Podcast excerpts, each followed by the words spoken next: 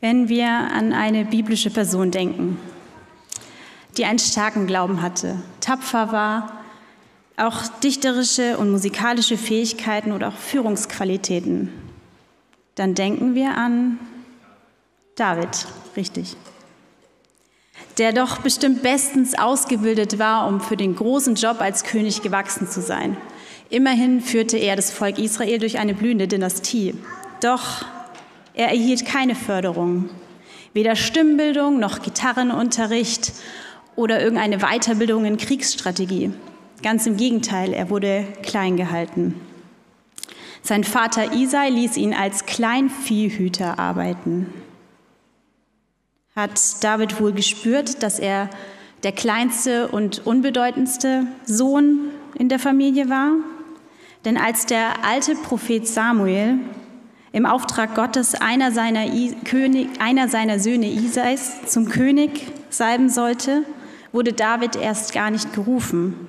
Er präsentierte seine sieben Söhne, doch David war nicht dabei.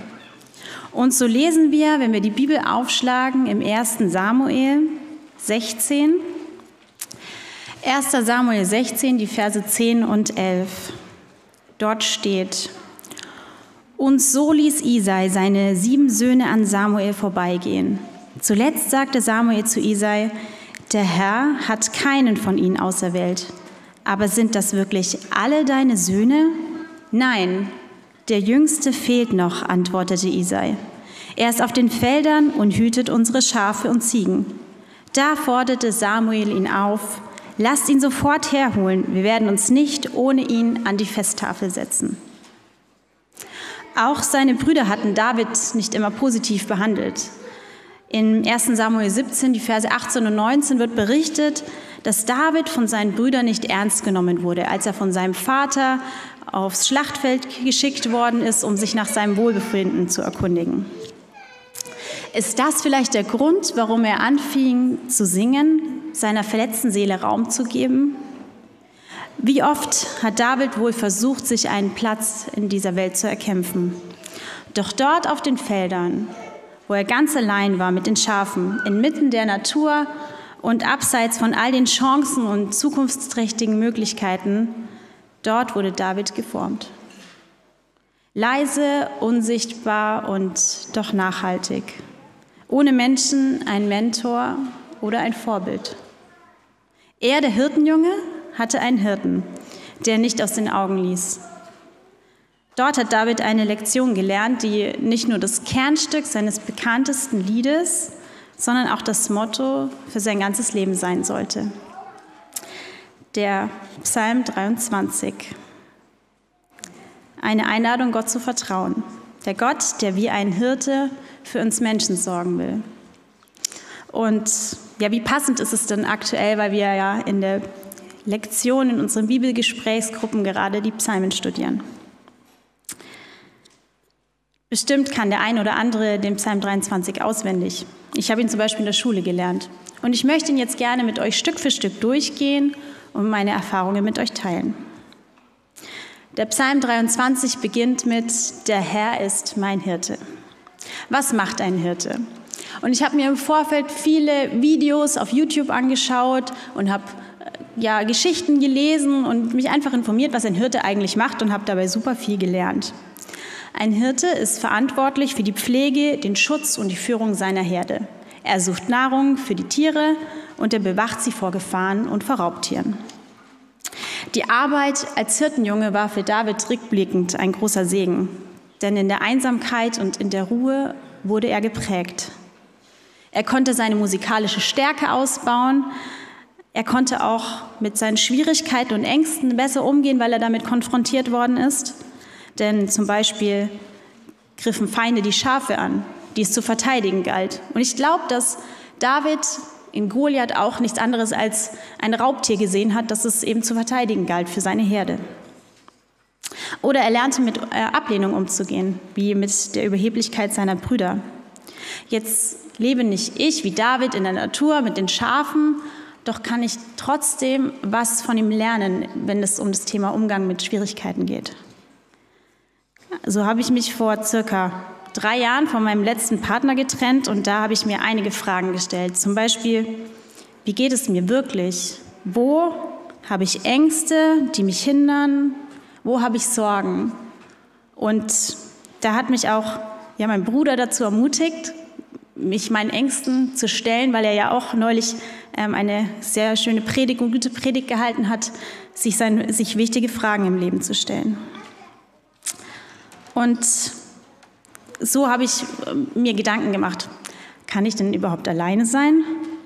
Nach einer langjährigen Beziehung habe ich angefangen, mir Gedanken zu machen, was kann ich denn jetzt wirklich verändern? Und ich habe mir eine neue Wohnung gesucht, nach, also in die ich äh, vor ungefähr zweieinhalb Jahren eingezogen bin. Ich habe mir so Challenges überlegt, also bin ich alleine essen gegangen und ich bin allein ins Kino gegangen. Ich habe auch noch andere Herausforderungen, wie zum Beispiel meine Orientierung. Jeder, der mich kennt, der weiß, wenn man mich irgendwo aussetzt, dann finde ich nie wieder nach Hause. Und ich verlasse mich immer auf andere Menschen und ähm, ja, wenn wir irgendwie zusammen sind, weiß ich, die anderen, die sorgen schon dafür. Ich habe auch ein Problem mit der Stille. Wenn ich nach Hause komme, mache ich so, sofort die Musik an oder wenn ich laufen gehe, äh, habe ich gerne Stöpsel im Ohr. Und meine Freunde wissen auch, ich bin einfach gerne unterwegs und möchte eigentlich nicht so gerne allein sein. Also habe ich gesehen, es gibt echt viele Sachen in meinem Leben, wo ich echt ein Wachstumspotenzial sehe. Also dachte ich mir, ich mache einen Urlaub. Und zwar eine Hüttenwanderung, vier Tage, ich nur mit Rucksack, ähm, übernachte auf den Hütten, aber alleine. Und ich dachte, ich mache das für mich. Das war mein erster Gedanke. Dass es eine Erfahrung wird, bei der ich über meine Grenzen gehe und dass ich Neues wage. Dass ich aber auch viel über meine Gottesbeziehung lernte über Gottes Eingreifen und über seine Handschrift, das war mir nicht bewusst. Wem vertraue ich mein Leben, meine Zeit, meine Chancen, meine Schwächen und meine Möglichkeiten an? Kann ich wirklich sagen, der Herr ist mein Hirte? Gibt es mir einen Sinn und eine Bedeutung? Was mich an Davids Geschichte so fasziniert, ist, dass der Junge nicht nur lernte, Gott zu vertrauen, sondern auch ganz praktische Dinge. Eben der Umgang mit Enttäuschung oder mit Wut. Hat er sie weggedrückt? Hat er sie runtergeschluckt? Nein. Er hat seinen Gefühlen Raum gegeben und er hat sie sogar Gott zugesungen. Was ist das für eine wahnsinnige Kampfstrategie? Später hat er sie dringend benötigt, denn er hatte keine Freunde, er war von Feinden umgeben und auch mit Morddrohungen konfrontiert. Welchen Schwierigkeiten bist du ausgesetzt? Hast du eine Strategie? Davids Strategie war das Vertrauen in seinen guten Hirten, aber eben auch der Gesang und das Preisgeben seiner Emotionen. Und im Psalm 23 kommt ganz groß der Dank raus. Doch ist Gott dein Hirte darf er dich wirklich leiten. Und so geht es weiter im Psalm, mir wird nichts mangeln. Mein Hirte weiß, was ich brauche. Aber kann ich ernsthaft sagen, dass es mir überhaupt an etwas mangelt? Jetzt würde ich zum Beispiel gerne sagen, oh, ich würde so gerne irgendwas an meinem Äußeren verändern. Ich hätte gerne längere Haare, ich wäre gerne größer oder charakterlich, ich wäre gerne viel stressresistenter oder geduldiger. Aber wie wichtig ist es denn, sich einmal hinzusetzen und sich zu besinnen und darüber nachzudenken, wie gesegnet man eigentlich in der Vergangenheit gewesen ist. Und so habe ich vor ein paar Jahren angefangen, ein Gebetsbuch einzuführen, bei dem ich quasi meine Erfahrungen schrei mir rund, also hinschreibe, um mich daran zu erinnern, in den Zeiten, in denen ich das vielleicht brauche, zu sehen, wie Gott in meinem Leben schon gewirkt hat. Und so habe ich auch einige Erfahrungen in Kenia machen dürfen. Die Missionsreise vor eineinhalb Jahren mit, ähm, mit Franklin. Dort habe ich auch viel über Mangel erlebt oder ja, viele Erfahrungen das, das diesbezüglich machen dürfen. Zum Beispiel, wie geht es uns, wenn hier eine Predigt überzogen wird? Wir nicht pünktlich zum Mittagessen kommen. Ist es vielleicht eine geschaffene Struktur, die wir hier haben, die uns wirklich im Weg steht? Und im Gegensatz dazu hatten wir in Kenia einen zehnstündigen Taufgottesdienst, wo wir nicht so richtig wussten, wann wir essen und ob wir essen und ja, irgendwie machen wir das schon und irgendwie wird es schon geregelt. Man macht sich einfach keine Gedanken. Oder auch der Umgang mit Wasser. Wir hatten dort für die persönliche, für uns persönlich einen Eimer Wasser zur Verfügung, um ja für die Körperhygiene. Und dann habe ich es geschafft mit einer bestimmten Technik, die hat mir Franklins Mama gezeigt, dass man so möglichst viel Wasser in der Hand halten kann und sich das so über den, äh, den Rücken quasi drüber ähm, zu schmeißen. Äh, und dann habe ich es noch geschafft, eben so viel Wasser übrig zu haben, dass ich meinen Kopf noch reinstecken konnte, meine Haare waschen konnte. Und es war sogar noch was übrig, damit ich meine Klamotten waschen konnte. Und dazu im Gegenzug komme ich wieder nach Hause, eine Situation mit meiner Nichte, sie soll ähm, die Hände waschen vor dem Essen und ähm, spielt mit dem Wasser und ich denke mir so, oh, was für eine Verschwendung. Und dann sage ich zu ihr, weißt du, vielleicht, äh, also es ist ein bisschen schwierig mit der Wasserverschwendung, vielleicht solltest du äh, da ein bisschen weniger machen, weil die Kinder in Afrika, die haben nicht so viel Wasser zur Verfügung. Und dann sagt sie zu mir, weißt du, Tante, vielleicht sollten wir nie nach Afrika gehen. Clever in dem Moment. Wenn ich einen Mangel erleben muss, resigniere ich dann sofort? Bin ich generell zu sehr auf meinen Mangel fokussiert? Mangelt es mir an etwas, weil ich mich zu Christus bekenne? Wie oft wurde ich schon mit der Frage konfrontiert, darfst du das wirklich nicht? Darfst du das alles am Sabbat wirklich nicht? Ist es nicht vielmehr eine Sache der Perspektive? Den Sabbat als Geschenk zu erkennen, anerkennen und Gottes Gebote als eine Hilfestellung für mein Leben. Klar tue ich mir manchmal schwer, den Sabbat wirklich als Geschenk zu erkennen. Doch ich bin der Überzeugung, wenn wir mit Gott ganz offen damit umgehen und ihm sagen, dass wir damit Schwierigkeiten haben mit der Umsetzung, dann hilft er uns dabei, daran zu arbeiten und den Sabbat wirklich darin zu erkennen. Wie setzt du den Sabbat, deinen freien Tag persönlich um? Und einer meiner Lieblingstexte steht in Jesaja 58, die Verse 13 und 14. In Jesaja 58, die Verse 13 und 14. Dort steht: Wenn du am Sabbat deinen Fuß zurückhältst, dass du nicht an meinem heiligen Tag das tust, was dir gefällt, wenn du den Sabbat deine Lust nennst und den heiligen Tag des Herrn ehrenwert, wenn du ihn ehrst, so dass du nicht deine Gänge erledigst und nicht dein Geschäft treibst, noch nichtige Worte redest, dann wirst du am Herrn deine Lust haben. Und ich will dich über die Höhen des Landes führen und dich speisen mit dem Erbe deines Vaters Jakob. Ja, der Mund des Herrn hat es verheißen. Was für eine Verheißung, die Gott uns hier zuspricht. Er weidet mich auf grünen Auen und führt mich zu frischen Wassern. Ein Tag, an dem ich versuchen möchte zu entschleunigen und nicht den Tag so voll zu packen, wie ich es sonst unter der Woche gewohnt bin. Doch ich glaube, es gibt ein Problem mit der Ruhe. Warum sind wir so getrieben? Warum ist uns komplette Ruhe so unheimlich? Fühlst du dich schuldig, dich manchmal auszuruhen? Ich persönlich ja. Also ich tue mir total schwer, auf dem Sofa einfach nur zu sitzen und mich auszuruhen. Und genauso ist es bei den Schafen. Eine der größten Herausforderungen ist es, Schafe lagern zu lassen. Wir werden eingeladen, von unserem Hirten zu ruhen. Ruhen als etwas Aktives, als etwas Heiliges. Will ich mich nicht mit dem zufrieden geben, was ich erreicht habe? Das Maximum aus dem Tag herausholen doch am Ende bleibe ich selbst auf der Strecke. Wir messen der Stille keinen hohen Stellenwert mehr bei. Und wir denken, wir wüssten es besser als der Schöpfer selbst, der Ruhe vorgelebt, ja sogar verordnet hat.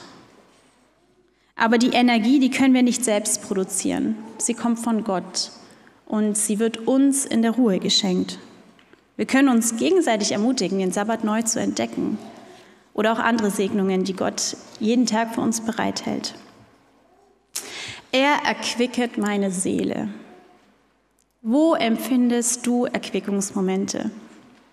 Ist es beim Musikhören, beim Sport oder hier im Gottesdienst, bei deiner persönlichen Andachtszeit, Gebetszeit?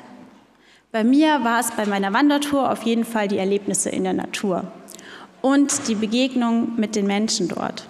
Auch wenn ich alleine war, habe ich dort auch Menschen kennengelernt, weil wir abends zusammen auf der Hütte waren. Und so hatte ich bei meiner Tour das Ziel, ja, ich möchte auf jeden Fall diese Challenge ähm, erreichen, dass ich schneller bin, als auf dem Wegweiser, der angezeigt war. Natürlich auch die Konfrontation mit meinen Ängsten. Aber ich durfte am zweiten Abend, als wir zusammen in einer Hütte saßen, ganz liebe Menschen kennenlernen, die so begeistert über die Schöpfung erzählt haben, obwohl sie keine Christen waren. Und ja, da durfte ich wirklich davon lernen. Wir waren am dritten, nee, am dritten Tag sind wir dann zusammen gelaufen.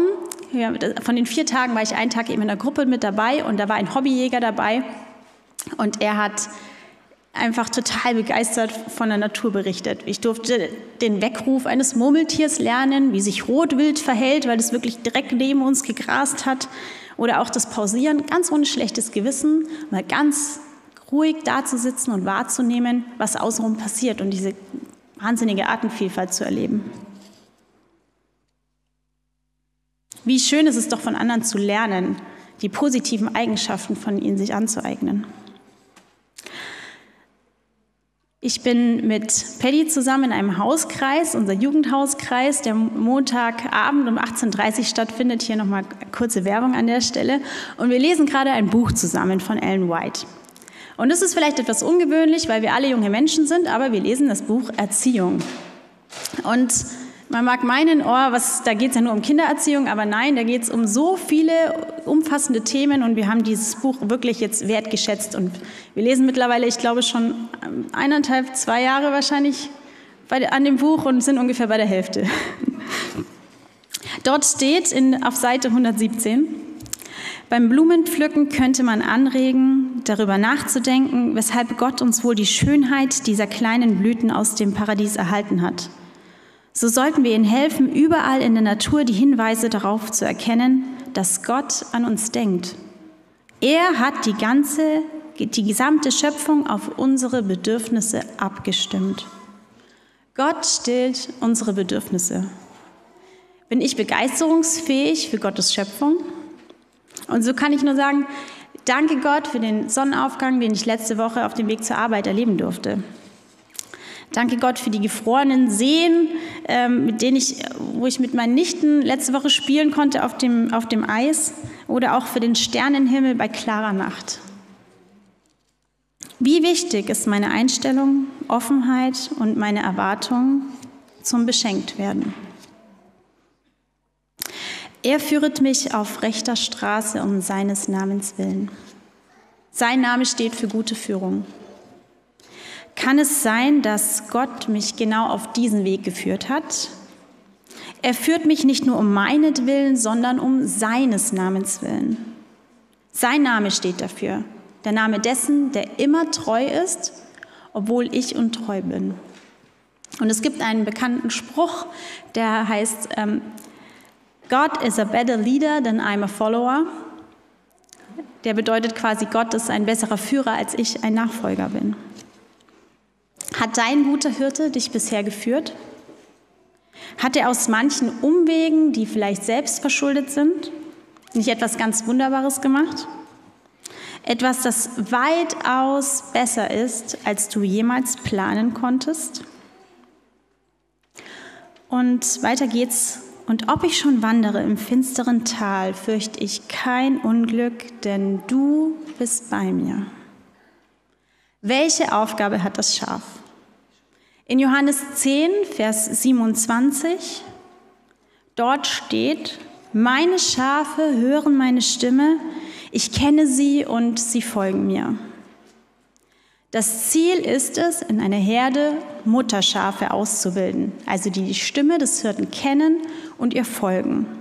Neue Schafe, die in die Gruppe kommen, müssen das erst lernen. Das heißt, sie hören zuerst auf die Mutterschafe und folgen ihnen, bis sie selbst gelernt haben, den Hirten zu vertrauen.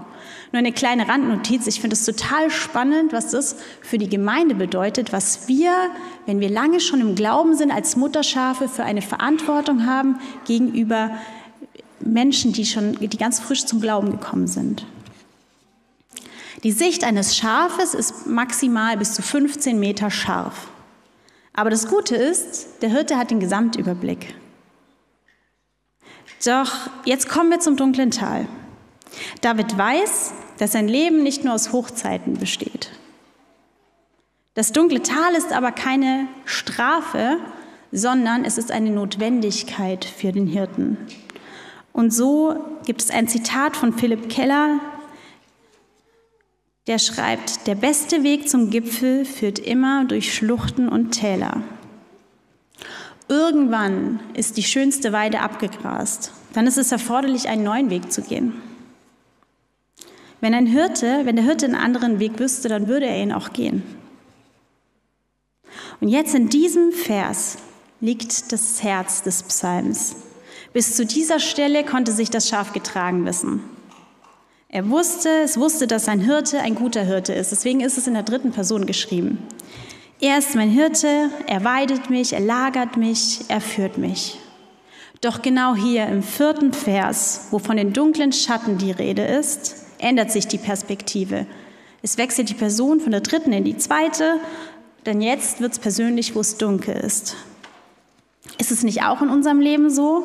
Wenn die Sonne strahlt und das Leben leicht fällt, fällt es uns nicht schwer, ja, und über Gott zu reden und dankbar zu sein.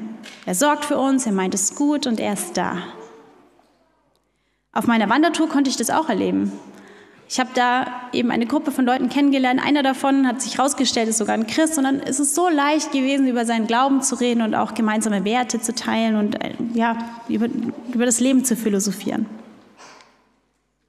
Doch das, dann kommt das finstere Tal und es wird alles plötzlich in sich zusammen. Wir ringen um Sicherheit und wir sehen die Hand vor unseren Augen nicht mehr. Solch einen Moment erlebte ich bei meiner Wanderung. Es war Anfang der Saison, es lag super viel Schnee und man hat irgendwann die Wegmarkierungen nicht gesehen. Ähm, also es war teilweise so, dass wirklich ich auf allen Vieren hochkrabbeln musste, um irgendwie auf diesen Schneefeldern zurechtzukommen. Und selbst eine Offline-Karte hilft mir in dem Moment nicht weiter, weil ich hatte mich ja eigentlich ganz gut vorbereitet. Und so verlor ich die Wegmarkierung, ich verlor die Orientierung. Es regnete, Nebel kam auf und ich brach bis zur Hüfte mehrmals ein in den Schnee und sogar einmal neben eine Felsspalte. Und ich bekam richtig Angst und Panik. Und es gibt einen Text in Jesaja 43, Vers 2. Jesaja 43, Vers 2, nach dem neuen Leben.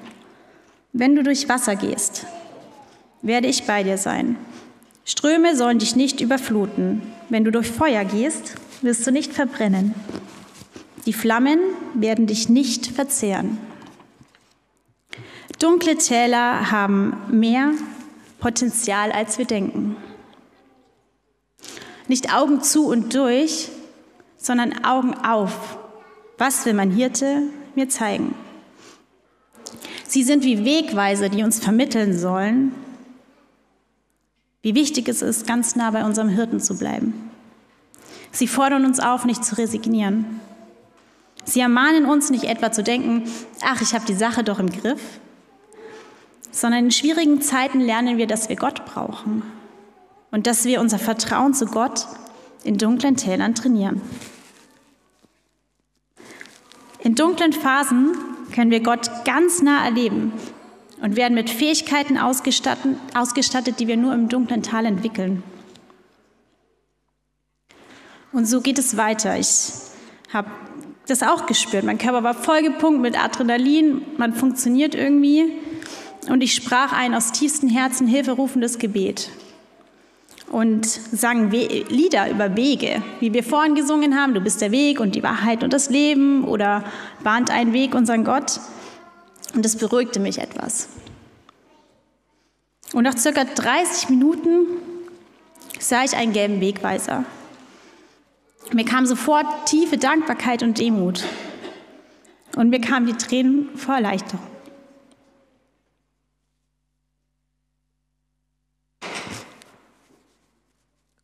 Und ich sang das Lied Praise You in the Storm. Das heißt dort, ich preise dich im Sturm und ich hebe meine Hände, weil du bist, wer du bist und es spielt keine Rolle, wer ich bin. Jede Träne, die ich weinte, hältst du in deiner Hand. Du verlässt mich nie. Und obwohl mein Herz zerrissen, preise ich dich im Sturm.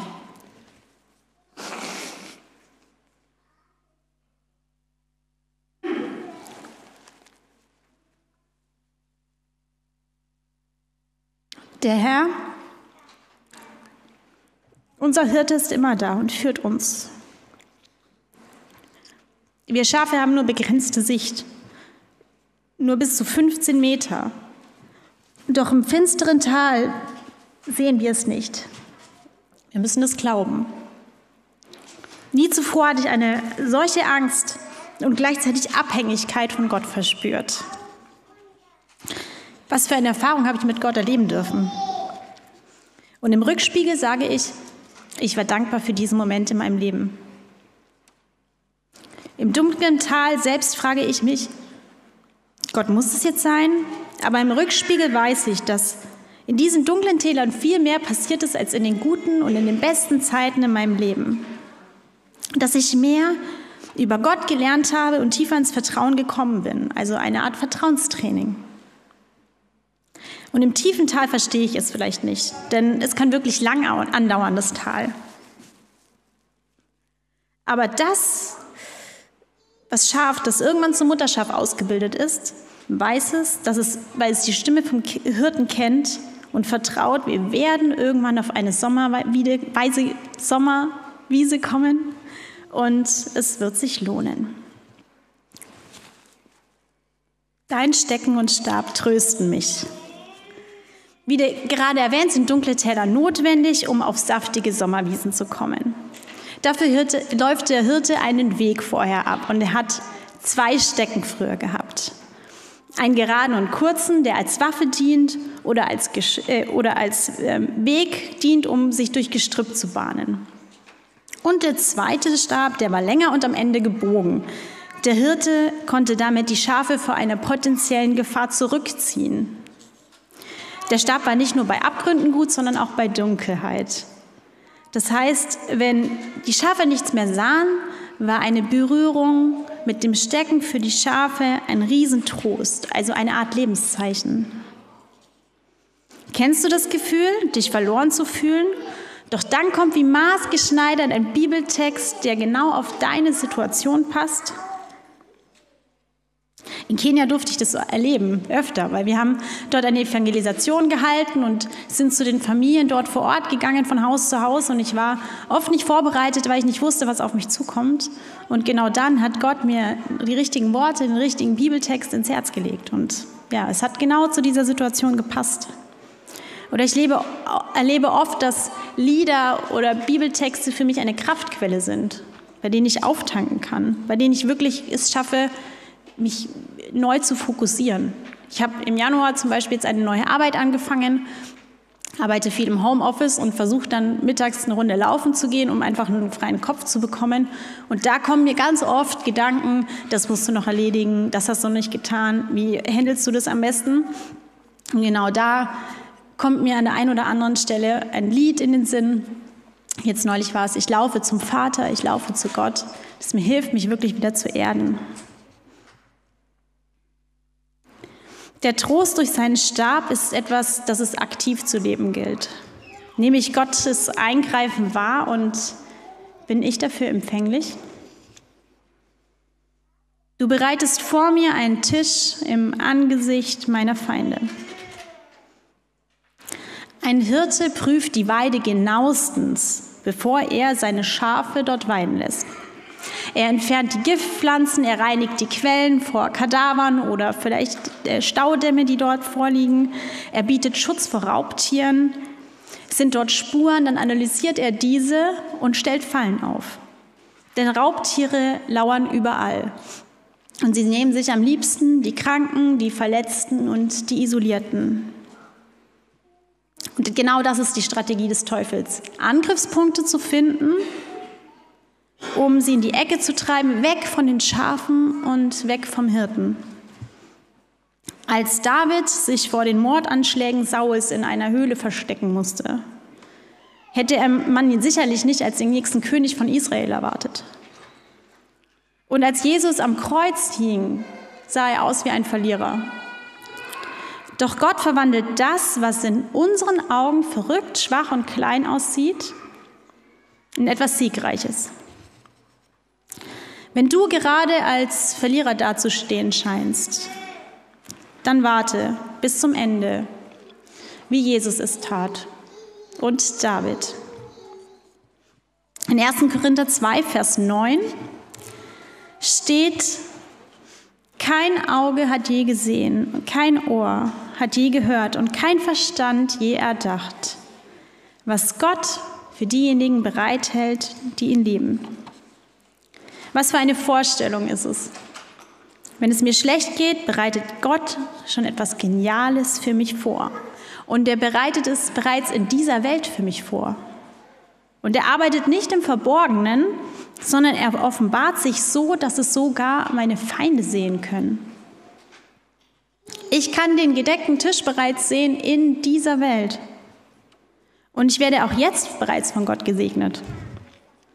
Wie wundervoll wird es sein, mit Jesus gemeinsam am gedeckten Tisch zu sitzen, zu essen und zu feiern. Du salbest mein Haupt mit Öl.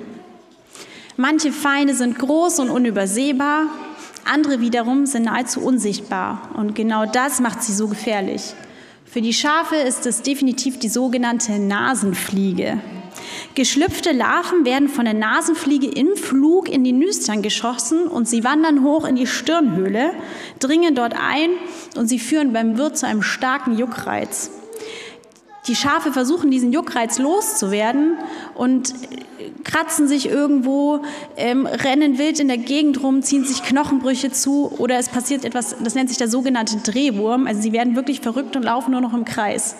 Das heißt, im schlimmsten Fall kann es dazu führen, dass sie sterben, entweder vor Erschöpfung oder vor Verletzungen. So wie die Nasenfliegen, die fast unbemerkt in die Nähe des Schafes kommen und dann in den Körper eindringen, so verhalten sich auch unsere unsichtbaren Feinde, unsere Gedanken. Wo habe ich negative Gedanken? Wo bin ich problemfixiert? Bei meiner Wanderung war es definitiv die Situation am zweiten Tag. Ich hatte eine Powerbank, also eine Ladestation für mein Handy dabei, weil ich ja dort im Zweifel ähm, eine Karte, ähm, Offline-Karte drauf hatte, um nach dem Weg zu sehen. Und die funktionierte nicht. Ich hatte mein Handy angeladen, äh, angesteckt und dann steht immer, es ist Wasser enthalten, bitte entfernen Sie das Gerät, sonst geht das Handy kaputt. Also dachte ich mir, na gut, es wird schon irgendjemand am Abend ein iPhone haben und Ladekabel haben, wo ich das Handy laden kann. Also habe ich den Gedanken beiseite geschoben und dachte mir, ich konzentriere mich jetzt auf das, was heute ansteht, auf die Wanderung. Aber nein, der Gedanke kam immer wieder und immer wieder. Ich, ich habe ihn versucht wegzuschieben, aber er kam immer wieder. Tja, so hat mich das irgendwie den ganzen Tag beschäftigt. Ich, am Ende des Tages kam ich an der Hütte an. Ähm, ich sprach mit der Hüttenwirtin, hatte die Möglichkeit, dass ich mein Handy laden kann. Und dann sagt sie, na klar, geben Sie mir das Handy, holen Sie es in ein paar Stunden wieder ab.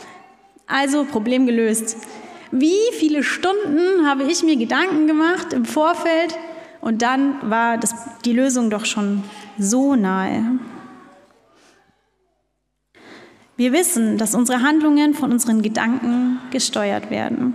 Unsere Gedanken haben die Kraft, ein ganzes Leben umzukrempeln, aber es auch zu zerstören. Wie können wir dies verhindern? Der Hirte stellt eine spezielle Ölmischung her, die er sorgfältig auf die, vorsorglich auf die Stirn der Schafe reibt. Und das vertreibt die Fliegen. Vielleicht war das für David eine Assoziation als der Prophet Samuel zum König salbte. Denn das Salböl ist ja ein biblisches Symbol für den Heiligen Geist. Und wenn wir uns der Herrschaft des guten Hirten unterstellen und ihm die Führung unseres Lebens überlassen, dann werden auch wir gesalbt. Das Salböl war für David vielleicht schon längst abgewaschen, doch die Salbung zum König blieb. So bleiben auch wir durch den Heiligen Geist Kinder Gottes.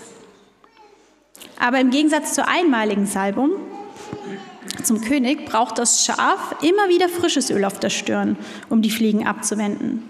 Und so ist es auch bei uns. Auch wir brauchen immer wieder das neue schützende Öl, das uns vor den unsichtbaren Feinden abhält. Wir müssen uns regelmäßig von unserem Hirten salben lassen. Zerstörerische Gedanken und negative Glaubenssätze haben dann keine oder weniger Angriffsfläche. Doch um in den Genuss der Salbung zu kommen, müssen wir ihm nahe kommen. Nehmen wir uns die Zeit, um in seine Gegenwart zu kommen und uns von ihm salben zu lassen? Weiter geht's im Psalm, mein Becher fließt voll über. Kannst du das aus tiefstem Herzen sagen und das über dein Leben aussprechen? Oder kommen da doch Zweifel auf? Woher kommt das, dass wir denken, wir haben nicht genug? Dass wir nie so richtig zufrieden und nie so richtig glücklich sind? Oft sind wir darauf konzentriert, uns darauf, damit zu beschäftigen, was uns fehlt. Ist es Zeit, Geld, Gesundheit oder vor allem bei mir die Geduld? Lass uns doch einen Moment innehalten wo protzt Gott? Ist es, wenn wir eine Pfauenfeder sehen, Korallenriffe oder den Blick von einem Gipfel? Gott schenkt immer wieder materiellen Überfluss. Wir sehen es in der Bibel bei Hiob oder bei Abraham. Reichtum, der auf ehrliche und menschenwürdige Weise erwirtschaftet wird, ist nichts Verwerfliches. Es ist ein Geschenk Gottes. Aber der Sog, den Habgier, Macht und Geld und Ansehen entwickeln können, kann wirklich mächtig sein und uns auf falsche Wege locken. Machen wir uns bewusst, Gott hat uns jetzt schon mit seinem himmlischen Reichtum ausgestattet. Die Privilegien, die wir als seine Kinder haben, hat kein Topmanager, kein Influencer oder auch kein Politiker. Wir sind geliebt, wir sind Erben. Alles, was Gott für uns errungen hat, gehört uns. Unser Gott ist ein Gott des überschwänglichen Reichtums und der atemberaubenden Schönheit. Nur Güte und Gnade werden mir folgen mein Leben lang. Die Sache mit der Perspektive. Sind wir selbst es nicht oft genug, die sagen, das schaffe ich nicht? Wie schnell lassen wir uns entmutigen? Oder sagen wir uns, oh, ich bin dieser Aufgabe nicht gewachsen? Wenn wir ganz ehrlich sind, sind unsere tief sitzenden Ängste dafür verantwortlich, dass wir unserer Ruhe nicht so gern auf den Grund gehen. Was, wenn ich zu dem Schluss komme, dass ich doch anders handeln sollte, es wagen sollte, etwas in meinem Leben verändern sollte? Was würde es mit mir machen? Würde es mich in Wege oder in, in, auf, würde mich der Weg in Gebiete führen, die ich nicht kenne? warum stehe ich heute hier und predige? Denn ich hatte im Vorfeld wirklich großen Respekt davor, aber Gott hat mir irgendwie auf dem Weg, als ich ins Tal runtergelaufen bin, gezeigt, ich soll darüber sprechen. Und ich möchte darüber sprechen, die, über diese Güte und Gnade, die ich von Gott erlebt habe. Ich möchte eine wichtige Frage an dich persönlich richten. Wann hat Gott dich zuletzt, oder wann, nein, wann hat dich zuletzt eine Erfahrung so berührt, dass du praktische Konsequenzen für dein Leben daraus gezogen hast? Ich wiederhole die Frage nochmal. Wann hat dich zuletzt eine Erfahrung so berührt, dass du praktische Konsequenzen für dein Leben daraus gezogen hast? Und ich werde wohnen im Hause des Herrn immer da. Er bereitet jetzt eine Wohnung für mich.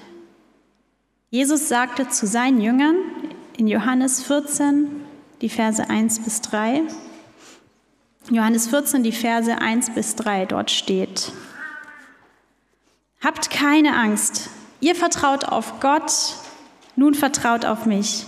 Es gibt viele Wohnungen im Hause meines Vaters und ich gehe voraus, um euch einen Platz vorzubereiten.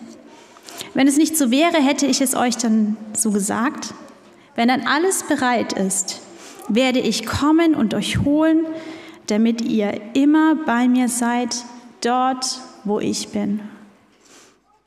Dein guter Hirte, der dich so gut kennt wie kein anderer, der jedes Haar auf deinem Kopf gezählt hat, der dich so sehr liebt und dein Freund sein will, der das beste Festessen für dich vorbereitet hat, er wartet auf dich.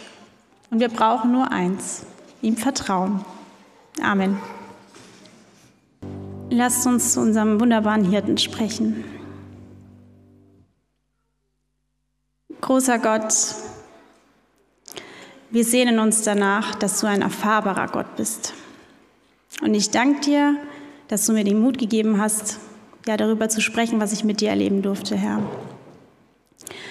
Und du freust dich mit uns, wenn wir auf Sommerwiesen unterwegs sind, wenn wir das Leben in Fülle genießen, wenn es uns richtig gut geht. Aber du bist genauso bei uns, wenn wir auf dunklen Tälern, in dunklen Tälern unterwegs sind. Und wir hätten gerne alles unter Kontrolle und möchten die Kontrolle eben nicht abgeben. Doch wir haben eben nur diese begrenzte Sicht, diese 15 Meter. Aber Gott, du, unser großer Hirte, hast den Gesamtüberblick und hilf uns doch, dass wir dein Stecken, wenn du dein Lebenszeichen uns gibst, wahrnehmen, dass wir den Trost wahrnehmen, dass du eingreifst in unser Leben. Und Herr, gib uns das Vertrauen, dass wir wirklich als Mutterschafe ausgebildet werden, dass wir darauf vertrauen und wissen, dass wir mit dir gemeinsam irgendwann auf eine Sommerwiese kommen werden, weil du mit uns durch dieses dunkle Tal gehst, Herr.